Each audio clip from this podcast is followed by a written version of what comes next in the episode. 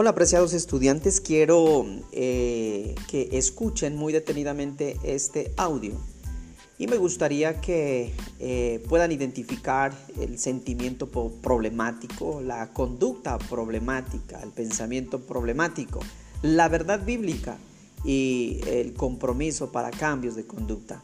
Así es que pónganle mucha atención y eh, bueno, empecemos. Un sistema de valores mundano, errado, me ha enseñado que para ser importante debo tener dinero, lo que me hace dar por sentado que el éxito financiero hace significativas a las personas. De ahí que mi meta venga a ser, eh, venga a ser a hacer la mayor fortuna que pueda. Oigo que el predicador dice que el amor al dinero es la raíz de todos los males, que no puedo servir a Dios y al dinero que debo buscar primero el reino de Dios y poner la vista en eh, acumular tesoros en el cielo. Y que debo renunciar a mi meta de hacerme rico. Como soy cristiano y creo que la Biblia es la palabra inspirada de Dios, estoy completamente de acuerdo con lo que me dice el predicador, pero sigo sintiendo un impulso interior que me empuja a hacer dinero. Quiero librarme de ese impulso pero no lo logro. La oración, el arrepentimiento, la dedicación me hacen sentir mejor por un tiempo, pero el deseo de tener dinero sigue firme. Mi verdadero problema no es el amor al dinero, sino una idea equivocada, una suposición adquirida de que el significado personal depende de tener dinero. Hasta que no rechace deliberada y conscientemente esa idea, siempre querré tener dinero. No importa cuántas veces confiese a Dios mi pecado de querer tener dinero, si logro hacer una fortuna, probablemente me sienta culpable porque sé que mis deseos eran errados, pero es muy probable que en mi interior me sienta bastante bien, porque he logrado una cierta medida de significación de acuerdo con mi suposición errada, pero firme. Si no consigo hacer dinero, me sentiré inútil. Tal vez renuncie a un puesto lucrativo para dedicarme totalmente al servicio cristiano, pero no experimentaré un sentido de verdadera satisfacción hasta que cambie mis ideas acerca de lo que hace significativa a una persona. Si continúo con mis esfuerzos de ganar dinero, pero experimento dificultades financieras. Tal vez duplique mis esfuerzos por librarme de ese deseo de dinero que me consume. Pero una vez más, mientras siga creyendo en forma inconsciente que el dinero equivale a significación personal, nunca dejaré de ansiar dinero, porque siempre estaré motivado a satisfacer mis necesidades. Pablo dice que la transformación depende de la renovación de nuestra mente.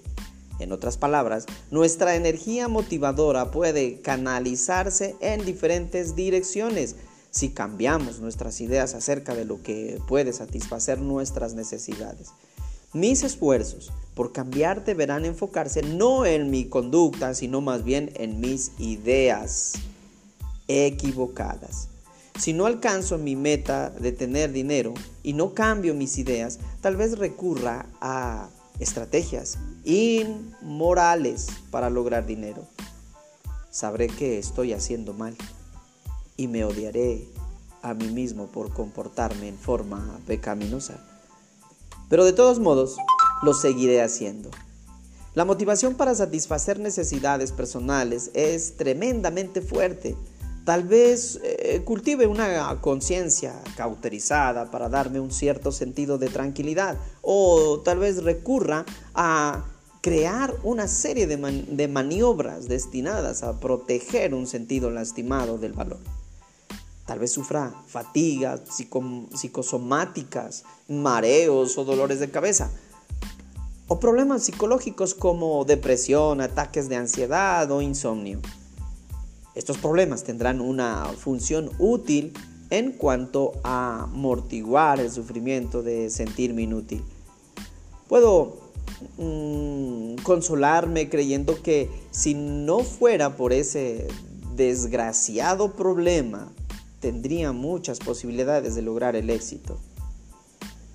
De esta manera, mi valor se, va, se ve eh, salvaguardado frente al fracaso financiero.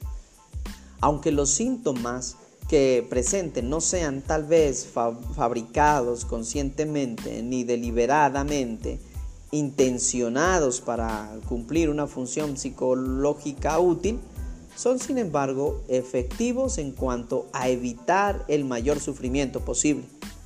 El tener que admitir conscientemente que carezco de valor hasta que llegue a ese punto, cualquier idea suicida que tenga será básicamente una maniobra destinada a proteger de alguna manera mi sentido de vida personal.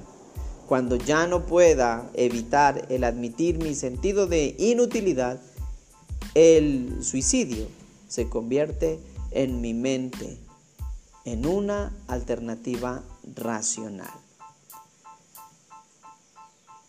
Escucha cuantas veces sean necesarias este audio y eh, trata de identificar lo que habíamos dicho al comienzo.